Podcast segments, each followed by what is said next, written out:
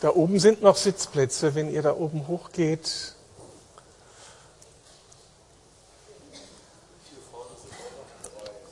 Und hier vorne sind auch Plätze.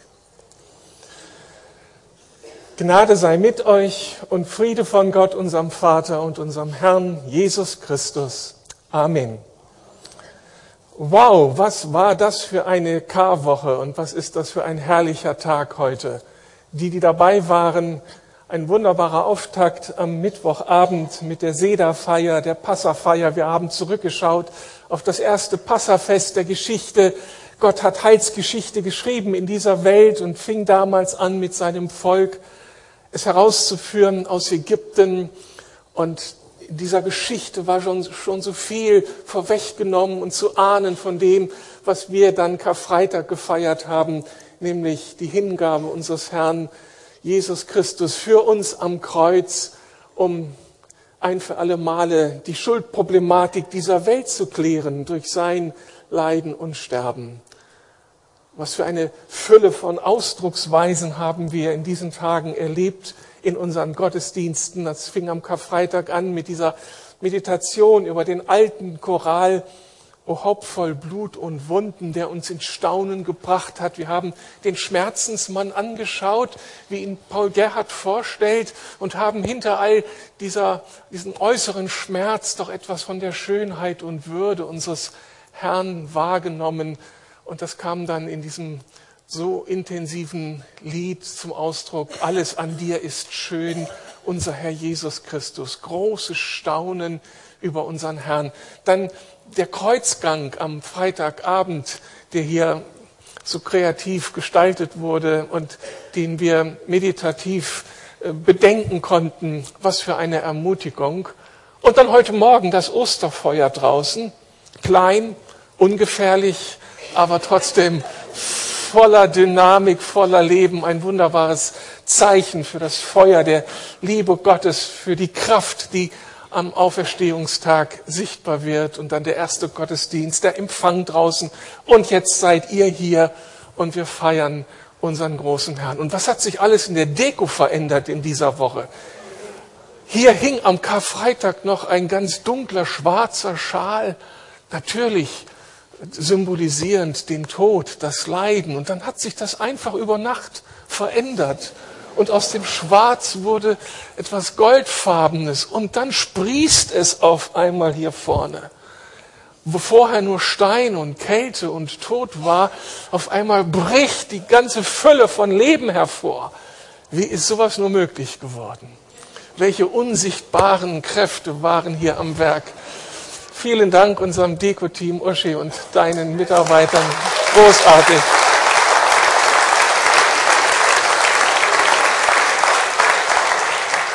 Das war also ein Anliegen für mich auch am, am Karfreitagmorgen, so mit allen Sinnen zu erfassen, was unseren Glauben ausmacht. Und wenn wir dann was zu sehen bekommen und zu hören bekommen, musikalisch und predigtmäßig, dann soll das alles dazu beitragen, dass wir dem Geheimnis unseres Herrn auf die Spur kommen.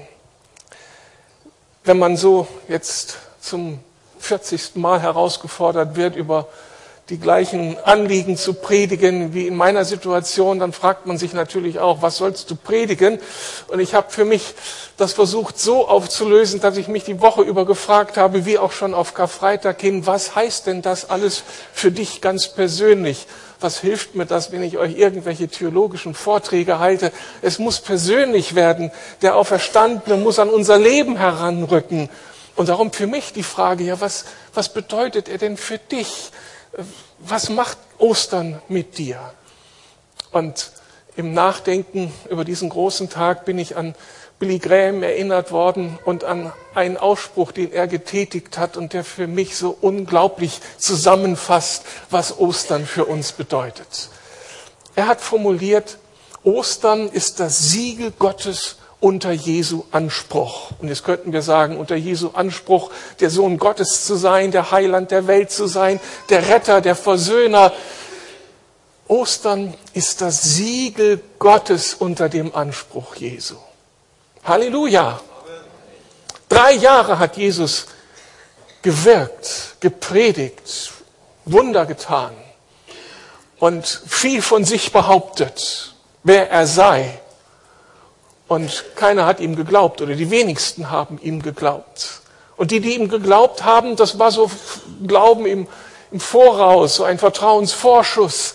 Aber wirklich ausgemacht war das nicht. Wer ist Jesus? Und dann das Kreuz, wo alle dachten, auf das falsche Pferd gesetzt. Aber dann die Auferstehung, dieser Ostermorgen. Was für Kräfte sind damals tätig geworden, als dieser schwere Stein weggerollt wurde vom Grab, als ein toter Leichnam zum Leben erweckt wurde, als Menschen, die voller Furcht waren und depressiv und am Ende ihres Lateins zu einer neuen Freude erwacht sind und zu diesem Bekenntnis haben sich durchringen können. Er ist auferstanden. Er lebt, unser Herr und Gott. Muss das sein jetzt? Ja. Vielleicht ärgert sich sonst jemand. Ein BJC 300 hat ein Problem. Das Fenster ist offen und da ist ein Rucksack drin. Ein blauer BMW, der hier vor mir steht.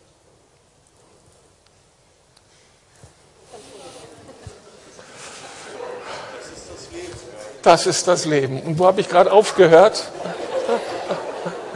Was war mein letzter Satz? Mein letzter Satz war irgendwas mit BMW. Das hat nichts mit Auferstehung zu tun. Jetzt aber wirklich, was war mein letzter Satz? Die Kraft, die da den Stein zusammenrollte. War das nicht da irgendwie sowas?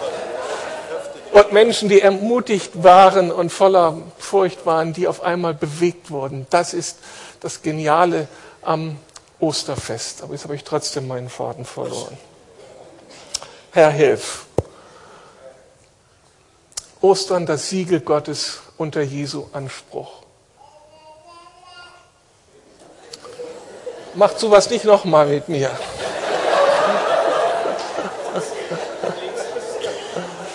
Wer legt mir jetzt die Hand auf?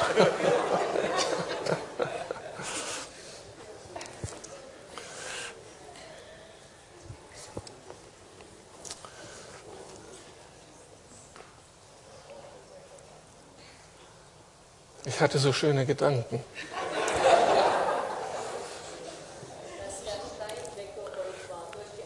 Das ist schon klar, das habe ich noch im Kopf. Das steht tatsächlich in den biblischen Texten. Und Menschen stehen auf und begreifen, ihr Gott, äh, ihr Herr Jesus ist wirklich der Lebendige. Ostern das Siegel Gottes unter Jesu Anspruch. Auf einmal ist klar, das, was Jesus gelebt hat, ist gültig. Ein Siegel bestätigt ein Dokument und verschafft einem Dokument Relevanz. Auf einmal kann man mit diesem Dokument etwas anfangen, etwas, es hat Autorität, es hat Kraft, ich kann das ins Spiel bringen. Und genau das ist jetzt Ostern im Blick auf Jesus. Gott beglaubigt das Opfer seines Sohnes was er vorgelebt hat, was er gepredigt hat, es ist in Kraft gesetzt. Weil Jesus dann eben nicht nur ein Auferstandener ist, wie es Auferstandene schon vorher gab, die dann aber immer wieder an einen Punkt kamen, wo sie endgültig sterben mussten. Aber von unserem Herrn Jesus heißt es, er ist auferstanden und er ist zum Vater zurückgekehrt. Er lebt und damit ist all das, was er drei Jahre gelebt hat, heute erlebbar und heute Realität. Und darum feiern wir ihn.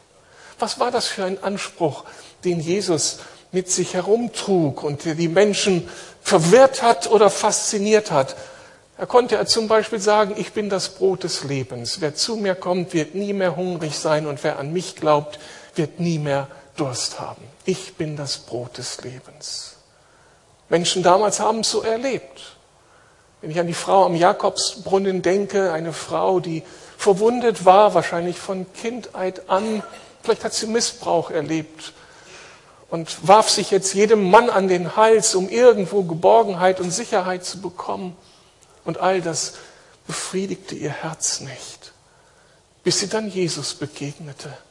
Und er war so wie Brot und Wasser, das Hunger und Durst stillt Auf einmal kam ihre Seele zur Ruhe und sie wusste, ich bin angekommen. Ich muss nicht mehr suchen. Ich muss mich nicht mehr an andere Menschen hängen. Ich hänge an meinem Herrn. Und der Auferstandene ist der gleiche, der den Hunger und Durst nach Leben stillt, wie er damals dieser Frau begegnet ist.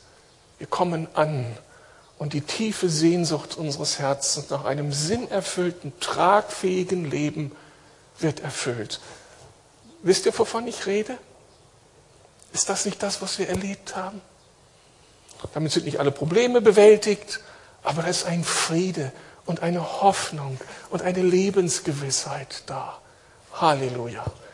Oder wenn Jesus von sich sagt, ich bin das Licht der Welt, wer mir nachfolgt, wird nicht mehr in der Finsternis umherirren, sondern wird das Licht des Lebens haben. Dann ist das wieder so eine geniale Aussage, die Jesus damals über sich machte und die von Menschen entdeckt wurde. Das ist einer der Jünger Jesu, der dann seine Freunde anstupst und sagt, du, ich habe gefunden, ich habe ihn gefunden, Heureka. Meine Suche ist zu Ende. Ich habe den gefunden, das Licht der Welt, der den Weg weist. Ich, ich muss nicht mal in der Verunsicherung leben. Wo sind die gültigen Wege? Wo bekomme ich Orientierung in den tausend Fragen des Alltags? Jesus ist mein Licht geworden, das Licht der Welt.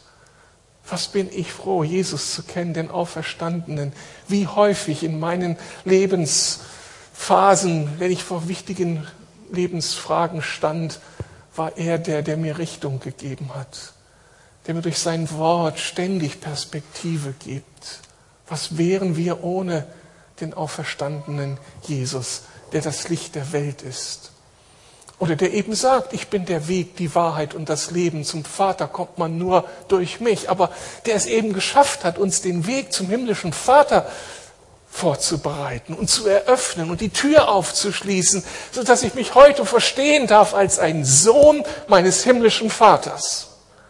Und meine Frau versteht sich als Tochter des himmlischen Vaters. Seht ihr den Heiligenschein? Diese Würde der Tochterschaft, der auf unser Leben kommt, wenn wir durch den Auferstandenen den Weg und die Tür finden, die Wahrheit und das Leben. Unser Herr, der Auferstandene. Und es ist immer noch in Kraft. Wer hungert und Durst hat, wer nach Orientierung fragt, wer den Weg sucht, das ist die Aussage heute Morgen. Für diese Aussage stehe ich ein. Ich möchte gerne darüber ins Gespräch kommen und diskutieren. Aber man kann wenig diskutieren. Am Ende muss man es ausprobieren und diesen Jesus einladen und sagen, das ist ja alles schön und gut, ich habe es nicht erfahren, aber ich will es erfahren. Christus, wenn du lebst, komm in mein Leben und stille meinen Hunger und Durst. Das ist der Weg, ein ganz einfaches Gebet. Komm in mein Leben. Und dann erklärt sich Jesus von selbst und all die intellektuellen Fragen, die wir haben, die müssen wir dann nicht verdrängen, aber die lösen sich dann im Lesen der Bibel und im Gespräch auf und wir entdecken, es gibt so viele gute Gründe, Christus nachzufolgen. Und dann für alle, die, die in Angst leben, in Angst vor dem Tod. Jesus sagt, ich bin die Auferstehung und das Leben. Wer an mich glaubt, wird leben, auch wenn er stirbt. Halleluja. Und das ist nicht nur gute Nachricht für den älteren Menschen, der so an der Schwelle steht und sich vielleicht Sorgen macht, komme ich durch, was wird sein? Wir haben das am Karfreitag nun an diesem Lied von Paul Gerhard durchbuchstabiert, diese Ewigkeitshoffnung, dass er an dieser Schwelle auf uns wartet und mit uns da durchgeht. Und wir kommen an in seiner neuen Welt. Wir haben eine Hoffnung über dieses Leben hinaus. Wow! Ich hab so satt, wenn ich mit Menschen unterwegs bin in dieser Stadt und nach drei Minuten ist man in einem depressiv machenden Gespräch. Deutschland schafft sich ab. Alles ist schlimm, alles ist böse, alles ist Katastrophe. Kennt ihr solche Gespräche? Und ich gehe raus und denke, oh nein, wo ist der Revolver? Wenn ich Jesus nicht hätte, diese Auferstehungshoffnung. Aber wir haben sie. Und damit haben wir immer Hoffnung. Er lebt unser wunderbarer Gott. Ein Bischof der Kirche in Aachen, Klaus Hämmerle, hat von den Osteraugen gesprochen und diesen sehr schönen Satz gesagt. Ich wünsche uns Osteraugen und ich wünsche sie mir und wünsche sie euch, die im Tod bis zum Leben, in der Schuld bis zur Vergebung, in der Trennung bis zur Einheit, in den Wunden bis zur Herrlichkeit, in Menschen bis zu Gott, in Gott bis zum Menschen, im Ich bis zum Du zu sehen vermögen. Und dazu alle österliche Kraft. Das lasse ich mir gerne sagen. Ist das nicht gut? Ein neues Sehen, ein neues Erkennen und was für eine Spanne vom Tod zum Leben. Schuld, Vergebung, Trennung wird zur Einheit. Aus den Wunden wird neues Leben, Herrlichkeit. Der Mensch, der anfängt, über Gott nachzudenken und Gott, der sich des Menschen erbarmt. All das verbirgt sich hinter Ostern. Wir kommen von uns selbst los und finden das Du und lernen, aus der österlichen Kraft zu leben. Ein wunderbarer Zuspruch, ein wunderbarer Wunsch. Ostererkenntnis, Osterkraft, Auferstehungserkenntnis und Auferstehungskraft für uns, für seine Gemeinde. Aber das war Wunsch. So drückt es der Bischof hier aus. Und meine Frage ist, wie wird aus einem österlichen Wunsch eine österliche Wirklichkeit? Müssen wir jetzt fatalistisch warten darauf, dass es uns einfach überkommt? Das neue Sehen, die neue Kraft? Schalten wir in einen Wartemodus um, mal sehen, was da kommt? Wenn ich die biblischen Texte anschaue, dann erlebe ich und sehe ich immer wieder, ich sehe immer wieder, dass da ein, eine Grundtugend, eine Grunderfahrung äh, angesprochen wird, die wir alle machen müssen, wenn wir Ostern uns vor Augen stellen und die Auferstehung. Es geht um eine Glaubensherausforderung. Ostern hat immer etwas auch mit Glauben zu tun, mit unserem Vertrauen und dass wir Wahrheiten verstehen und ergreifen und in unser Leben hineinziehen. Vor drei Wochen habe ich ja schon einmal über Glauben hier gepredigt und habe so drei Stufen des Glaubens deutlich gemacht, die ich in den Ostertexten wiederfinde. Und zwar besonders in einem Text, der schon vor dieser Ostergeschichte erzählt davon, wie Jesus, der Herr, über den Tod ist, nämlich in der Geschichte der Auferweckung des Lazarus. Den meisten von uns vertraut. Das sind Maria und Martha, die haben einen Bruder, Lazarus, alle drei begeistert von Jesus. Jesus war ja unterwegs, sie lebten in einem Dorf und dann starb, nein, dann wurde Lazarus schwer krank und die Frauen, die Schwestern schickten nach Jesus, Jesus, komm, dein Freund ist krank und stell ihn wieder her. Sie waren vertraut mit, mit, der, mit den Heilungskräften, die Jesus ausmachte. Und was tut Jesus? Er reagiert nicht. Er macht seinen Job weiter. Die Tage vergehen und dann stirbt Lazarus. Und dann kommt Jesus, nachdem Lazarus gestorben ist, und trifft auf zwei Schwestern, die die Welt nicht mehr verstehen und die das beklagen. Wenn du hier gewesen wärst, dann hätte dein Freund eine Chance gehabt. Und Martha kommt mit Jesus in, ins Gespräch. Und da lesen wir in den Texten, wie es da so mehrere Glaubensebenen gibt. Und die erste Ebene, nein, da steht noch einmal, dass Ostern etwas mit Glauben zu tun hat. Ich bin die Auferstehung und das Leben. Wer an mich glaubt, wird leben, auch wenn er stirbt. Und wer lebt und an mich glaubt, wird niemals sterben. Glaubst du das? Also hier steht es nochmal schwarz auf weiß, dass Ostern mit Glauben zu tun hat. Und jetzt so diese erste Stufe des Osterglaubens. Glaube, das bedeutet von Gott und der biblischen Lehre überzeugt zu sein. Überzeugt zu sein, dass es Gott gibt, dass er real ist, dass Jesus der Sohn Gottes ist. Das ist eine ganze Menge, wenn Menschen das begriffen haben, wie die Martha die Jesus dann bei seiner Ankunft das bezeugen kann. Du bist der Christus, der Sohn Gottes, der in die Welt kommen soll. Damit fängt alles an. dass Menschen das so als tiefe Gewissheit in sich erfahren.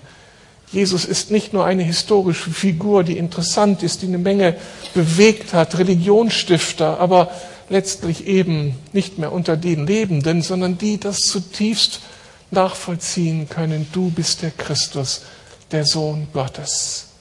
Und wie vorhin schon angedeutet, wenn hier Menschen sind, die diese erste Hürde, diese erste Grunderfahrung, diesen ersten Aspekt noch nicht erfahren haben, das Lesen der Bibel und dann dieses einfache Gebet, du Jesus, wenn du existierst, offenbare dich mir, zeige dich mir.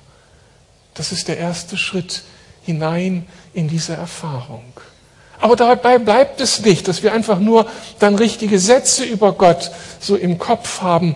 Auch beim Auferstehungsglauben geht es dann einen Schritt weiter. So ein grundsätzliches Gottvertrauen ist dann im zweiten Schritt wahrnehmbar. Aus dem Wissen heraus, dass er der Sohn Gottes ist, leiten wir jetzt ganz bestimmte Erfahrungen ab, auf die wir uns verlassen können, wie bei der Martha, die dann sagt, ich weiß, dass Lazarus auferstehen wird in der Auferstehung am letzten Tag. Ja, Lazarus ist tot, aber ich kenne dich, Jesus, und ich vertraue dir, dass das alte Wort, das ich im Alten Testament lese, dass das sich erfüllen wird. Es gibt eine Auferstehung in den letzten Tagen. Ein Grundvertrauen. Das wäre so ein zweiter Schritt. Aber Jesus möchte noch einen dritten Schritt gehen und konfrontiert Martha in einer Extremsituation dann mit dieser dritten Herausforderung. Jesus war im Gespräch mit ihr, das Grab ist irgendwie in Sichtweise, Sichtweite und dann geht Jesus auf dieses Grab zu und macht deutlich, dass er jetzt irgendwie tätig werden will und Martha sagt, der stinkt doch schon. So drastisch ist dann die Bibel. Jesus hat doch keinen Zweck. Der stinkt doch schon. Und was sagt Jesus? Er sagt das. Wenn du glaubtest, würdest du die Herrlichkeit Gottes sehen. Und dahinter steckt die Sehnsucht Jesu, dass seine Leute aus dem Wissen heraus, wer er ist, aus dem Wissen heraus, was er so verheißt für unser Leben, dass sie fähig werden, im Glauben für ihre Lebensrealitäten diese Verheißungen Gottes anzunehmen, für sich zu erbitten, hineinzubeten in ihr Leben. Glauben als proaktives, vertrauensvolles Ergreifen der Zusagen Gottes. Und das ist letztlich die Herausforderung. Das ist letztlich so das, das Wunderbare wo unser Herr uns hinführen will. Nicht nur Erkenntnis, dass er real ist, nicht nur ein grundsätzliches Vertrauen, das dann auch manchmal fatalistische Züge annehmen kann. Ja, ich weiß, dass Gott gut ist, aber mal sehen, was er jetzt macht und ich bleibe passiv. Nein, Jesus fordert uns heraus, die Auferstehungskräfte, die durch ihn wirkten an Lazarus, als er ihn dann aus dem Grab herausrief, und die an ihm wirksam waren. Und er ist zum Leben gekommen durch das Eingreifen Gottes, dass wir diese Auferstehungskräfte für unser Leben erbitten, proaktiv. Jesus lebt und das muss doch was mit unserem Leben zu tun haben. Und muss mehr zu tun haben, als dass wir schöne Lieder singen.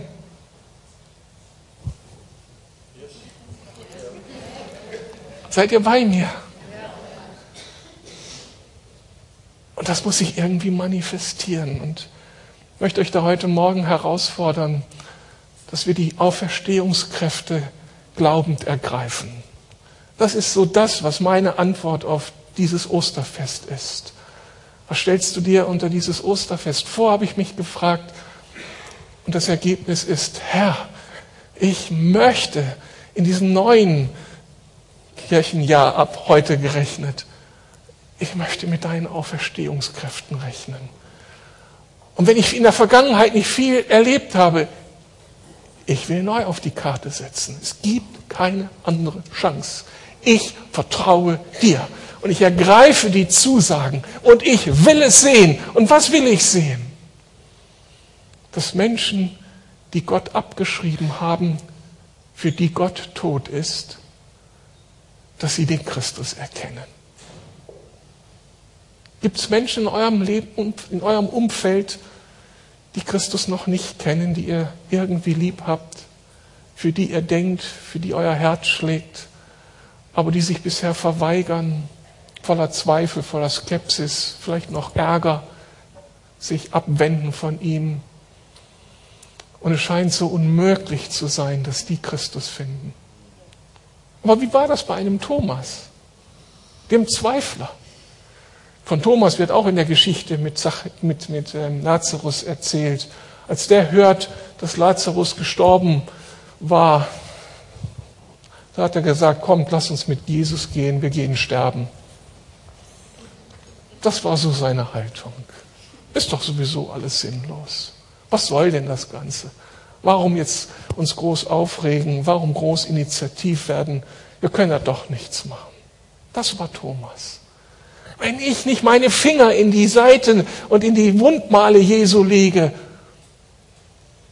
wenn ich das nicht kann, werde ich nicht glauben, dass er auferstanden ist, sagt er seinen Freunden, die ihm von der Auferstehung berichten. Und was geschieht? Jesus in seiner Gnade offenbart sich ihm so persönlich, dass dieser zweifelnde Thomas am Ende kniet und Jesus anbetet. Mein Herr und mein Gott. Lasst uns einfach mal einen Moment stille sein und an die Menschen denken, die Jesus so dringend brauchen, die wir lieb haben. Und lasst uns sie vor Jesus bringen und darauf vertrauen, dass die Auferstehungskräfte heute noch wirken und dass Jesus kann. Und ich möchte für die unter uns beten, die Jesus noch nicht so persönlich kennen. Vielleicht ist jetzt deine Stunde, dass Jesus dir das Herz öffnet. Lasst uns einige Augenblicke stille sein.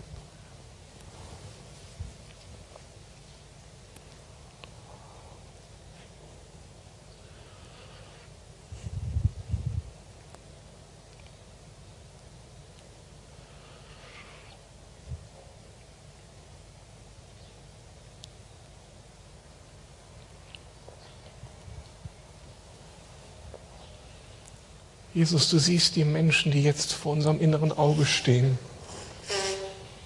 die uns wichtig sind. Du hast uns in ihr Leben hineingestellt. Und wir möchten sie so gerne bei dir sehen. Unsere Kinder, unsere Eltern, Verwandte, Freunde, Kollegen, Nachbarn. Du kennst sie mit Namen. Du kennst ihre Lebensgeschichte, du weißt, warum sie so abwehrend sind. Aber Herr, wenn du sie anschaust, dann muss das verhärteste Herz weich werden. Und wir bitten dich, dass du ihnen Engel schickst, egal in welcher Gestalt. Und dass du ihnen das Herz öffnest. Und ich bitte für die, die hier in diesem Gottesdienst sind und dich noch nicht kennen, dass sie das realisieren, an dir kommt keiner vorbei. Und lass die Sehnsucht nach dir größer werden als alle innere Skepsis. Lass sie dieses Gebet mitsprechen können. Jesus, komm und offenbare dich mir. Und Jesus, lass du uns eine Gemeinde werden, die ein unverschämtes Gottvertrauen hat darin, dass dein Evangelium Kreise zieht und dass du Menschen auch heute in Berlin zum Menschen des Glaubens machen möchtest, die dich, den Friedensfürsten, kennenlernen, den Versöhner, den Heiland der Welt. Erbarme dich, unser Herr. Amen. Ich möchte mit euch die Auferstehungskräfte glaubend ergreifen für Menschen in außergewöhnlich bedrohlichen Lebensumständen denen das Wasser bis zum Hals steht. Seit Wochen wird meine Gebetsliste immer länger, die Gebetsliste von schwerkranken Menschen, viele von ihnen krebskrank, wo so viel Hoffnungslosigkeit ist. Ich sehe andere Menschen vor meinem inneren Auge, die in beruflichen Herausforderungen sind, in Beziehungskrisen stecken und die sich total ohnmächtig empfinden. Sie haben nichts einzubringen. Sie können die Dinge nicht wenden. Aber da gibt es einen Gott, der einen Felsbrocken von einem Grab wälzen kann. Mit den Auferstehungskräften des Himmels. Es gibt einen Gott, der spricht, Lazarus, komm heraus. Und ein Lazarus, der schon stinkt, steht auf und lebt. Ob der Gott, den wir als Herrn bekennen, nicht auch in der Lage ist, so manches Wunder zu tun? Er wird nicht alle unsere Bitten erhören. Er weiß, was er tut, wenn er erhört und wenn er nicht erhört. Aber ich glaube, dass unser Gott sich nach einer Gemeinde sehnt, die sagt, wir lassen uns nicht mehr erschüttern, wir bleiben nicht fatalistisch, wir stehen auf. Solange wir atmen, solange wir Hoffnung haben können, stehen wir auf im Namen des Herrn. Ich habe meine persönlichen Erfahrungen mit dem Gebet für Kranke gemacht und das waren nicht immer ermutigende Erfahrungen, so dass ich manchmal Angst habe davor, für Kranke zu beten. Ihr kennt unsere Geschichte. Aber ich habe in den letzten Wochen ergriffen, neu ergriffen, etwas, was mich so freigesetzt hat, dass ich jetzt bete mit Kranken, Herr, lass deine Auferstehungskräfte an diesem Kranken offenbar werden. Das ist das beste Gebet für Kranke. Warum? Ich kann es dann meinem Gott überlassen, ob seine Auferstehungskräfte einen Kranken gesund machen für dieses Leben oder einen Kranken transformieren für das andere Leben. Und wenn zweites geschieht, wird dieser Kranke bestimmt nicht traurig sein. Wir werden traurig sein, weil wir uns haben verabschieden müssen aber er wird den Vater sehen. Was ist das für ein Gebet? Herr, komm mit deinen Auferstehungskräften und rühre unser Kind an, den Partner, den Freund. Und wir überlassen es dir, wie du dich verherrlichst. Aber die Auferstehungskräfte sind real.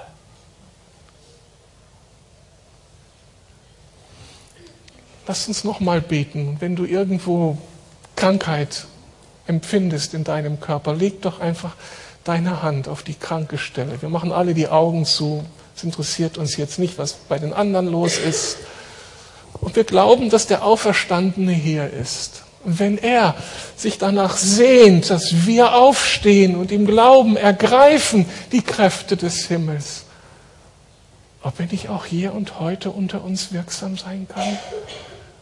Oder vielleicht legst du einen Menschen in deiner Fantasie, der dir wichtig ist, deine Hand auf die Schulter und betest für ihn, dass da Heilung möglich ist. Oder siehst die anderen Engpässe im Leben deiner Freunde oder in deinem eigenen Leben und wir bitten da jetzt die Auferstehungskräfte Gottes hinein.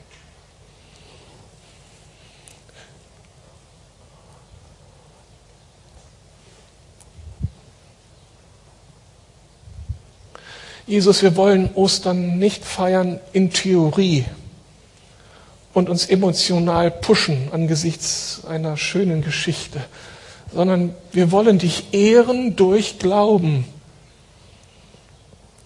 Und wenn du das sagst, dass wenn wir glauben, wir die Herrlichkeit Gottes sehen dürfen, selbst wenn es stinkt, Herr, dann erwarten wir dein Eingreifen.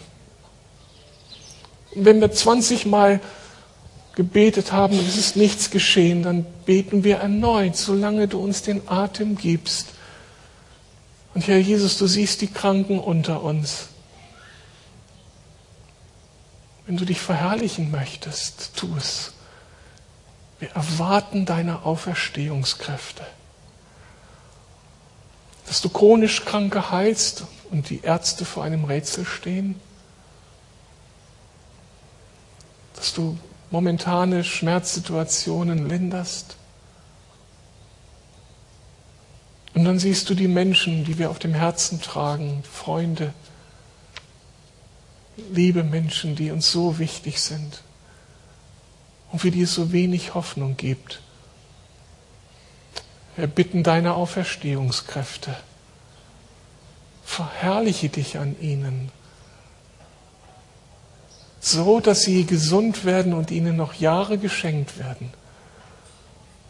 Oder greife so wunderbar ein, dass ihr, Leid, ihr Leib transformiert wird in den Auferstehungsleib und sie dich anbeten in deiner Herrlichkeit. Und dann gib allen, die dann Abschied nehmen müssen, die frohe Gewissheit, dass wir uns wiedersehen in deiner neuen Welt. Danke, deine Auferstehungskräfte sind real. Wir beten dich an, unseren Gott. Amen. Und das Letzte, was ich mit euch teilen möchte, die Auferstehungskräfte glaubend ergreifen für die Wiederbelebung der Gemeinde Jesu. Das berühmte Kapitel Hesekiel 37, das das Volk Israel als ein Totenfeld beschreibt. Da ist kein Leben, keine Begeisterung mehr für Gott. Da ist nur Tod, Lähmung, keine Hoffnung mehr. Aber auch da durfte der Prophet was anderes sehen, dass die Auferstehungskräfte Gottes kommen in der Gestalt des Heiligen Geistes und dieses, diese Knochen in einem surrealistischen Bild rückten aneinander, Sehnen, Bänder, Muskeln wuchsen, die Haut wuchs und ein ganzes Heer stand auf, lebensfähig, voller Glauben und in der Anbetung Gottes. Ein großes Bild, dass Gott seine Kirche wiederherstellt. Und das tut er in unseren Tagen, auch in unserem Land. Mir ist das gerade heute Morgen nochmal bewusst geworden. Ich darf ja Zeuge sein, dass Gott eine kleine Kirche, den Mülheimer Verband, der eigentlich schon abgeschrieben war, der eigentlich nicht mehr lebensfähig war 1990, wo wir nicht mehr wussten, wie geht's weiter. Eine Gemeinde nach der anderen wurde eingestellt und alles war offen. Und Gott hat uns neuen Glauben geschenkt dafür, dass Gott diese Kirche neu beleben kann. Und er hat es getan. Wir wachsen wieder. Wir gründen Gemeinden. Wir haben die Vision, dass wir uns bis 2025 verdoppeln als Kirche. Dass wir 20 neue Gemeinden gründen. Da wächst etwas an Freude. Und wenn ihr auf dem Mitarbeitertag vor drei Wochen gewesen wärt in Bremen oder vor 14 Tagen, da hättet ihr einen Geschmack bekommen. Gott bewegt sich im Mülheimer Verband. Ja, wir mussten im letzten Jahr eine weitere Kirche beerdigen in Gelsenkirchen. Es waren nur etwa zehn Leute, überwiegend absolut überaltert, ohne Perspektive, nicht mehr lebensfähig. Und wir mussten diese Gemeinde schließen und beerdigen. Und das wurde richtig dann in einer Zeremonie auch gemacht. Wir beerdigen die alte christliche Gemeinschaft in Gelsenkirchen, um dann mit der Gnade Jesu neu anzufangen.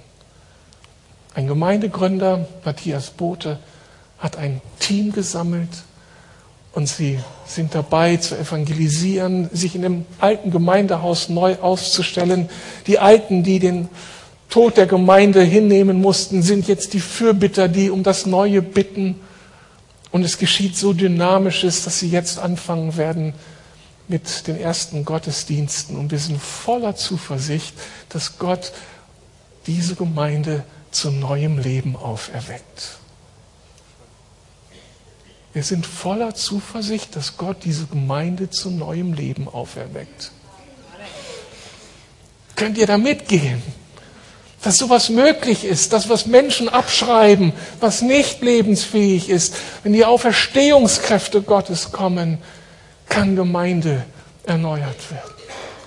Die evangelische Kirche hier, Berlin, Brandenburg, Schlesische Oberlausitz, hat einen neuen Bischof gewählt. Und dieser Mann sehnt sich nach Erneuerung und öffnet die Türen für einen neuen Weg, Gemeinden zu gründen in dieser Kirche. Neue Musik, neue Hoffnung, dass Gott seine Kirche in allen Abteilungen erneuern kann. Wollen wir die sein, die dann skeptisch zuschauen und nur den Status quo festhalten oder sind wir eine vom Geist bewegte Gemeinde, die überzeugt ist, das ist möglich, dass wir die Gemeinden gründen, die wir gründen wollen. 22 für Berlin. Wir brauchen noch 15 Gemeinden. Und ich habe schon im ersten Gottesdienst gesagt und das prophetisch über diesen Gottesdienst gesagt, ich glaube, dass hier Gemeindegründer sitzen. Männer und Frauen, die Jesus anspricht und die Jesus herausfordert, aufzustehen, aus dem Vertrauten herauszutreten, um im Vertrauen auf die Auferstehungskräfte Gottes etwas Neues anzufangen. Bekomme ich da von hinten ein lautes Amen? Da hinten sitzen die, in der letzten Reihe sitzen die Falkenseher, die gerade dabei sind und sich aufmachen als normale Christen. Gibt es auch unnormale Christen, weiß ich nicht. Aber Menschen wie du und ich ohne theologische Ausbildung, aber sie haben angefangen und da, da entsteht neue Gemeinde. Ich glaube, dass hier Männer und Frauen sitzen, junge, ältere, die Gott zu Pionieren machen möchten dafür, dass die Auferstehungskräfte greifen, Menschen zum Glauben kommen, Gottes transformierende Kraft erfahren und Gemeinde entsteht. Das heißt für mich Auferstehung. Nicht wir feiern eine Theorie, sondern wir feiern den Auferstandenen und ziehen die Kräfte des Himmels in diese Welt hinein um die Herrlichkeit Gottes zu sehen. Wollen wir nochmal beten dafür, dass der Herr seine Gemeinde erneuert und dass Gemeindegründungen möglich sind? Ich will dich nicht äh, manipulieren. Du musst jetzt nicht für 15 Gemeinden gründen. Das ist vielleicht dein Glaubenskonto überzogen. Aber vielleicht betest du für eine Gemeinde, die entsteht und die du vielleicht mit unterstützen darfst. Und vielleicht hören einige unter uns diesen Ruf. Ich will dich zum Pionier, ich will dich zu Pionierin machen. Steh auf, gib dich er zu erkennen, geh zu den Pastoren und dann werden wir weitersehen. Lasst uns so beten. Jesus, wir wollen deine Auferstehungskräfte erleben als Gemeinde, auch in der Gestalt dass du deine Gemeinde zu neuem Leben bringst. Danke, dass du das beim Mühlheimer Verband schaffst. Danke, dass du das in den anderen Abteilungen der Kirche tust. Wir danken dir für den neuen Bischof, der gewählt ist. Und wenn er installiert ist, gib ihm Vollmacht und Gnade, seiner Kirche voranzugehen und lass dieses andere möglich werden, dass nicht Gemeinden nur geschlossen werden, sondern dass neue Gemeinden gegründet werden, damit dein Evangelium läuft in dieser Stadt. Und solange bitten wir, dass wir in jedem der alten Bezirke Berlins eine Gemeinde gründen dürfen. Und ich bitte um diese Gnade, Herr, um die Auferstehungskräfte. Und ich bitte dich, dass du die Berufungen dazu aussprichst.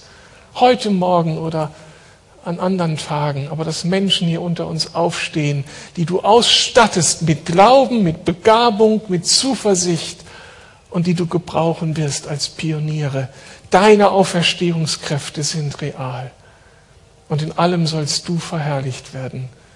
Der Herr der Gemeinde, der Herr der Welt, Jesus, du der Auferstandene.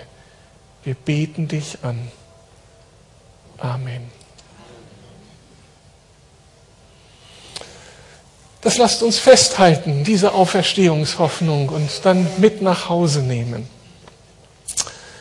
Wir wollen jetzt, bevor wir ein, diese Lobpreiszeit haben, die angekündigte, noch ein Gebet sprechen für viele Anliegen, die uns gerade beschäftigen. Uschi hat ein Gebet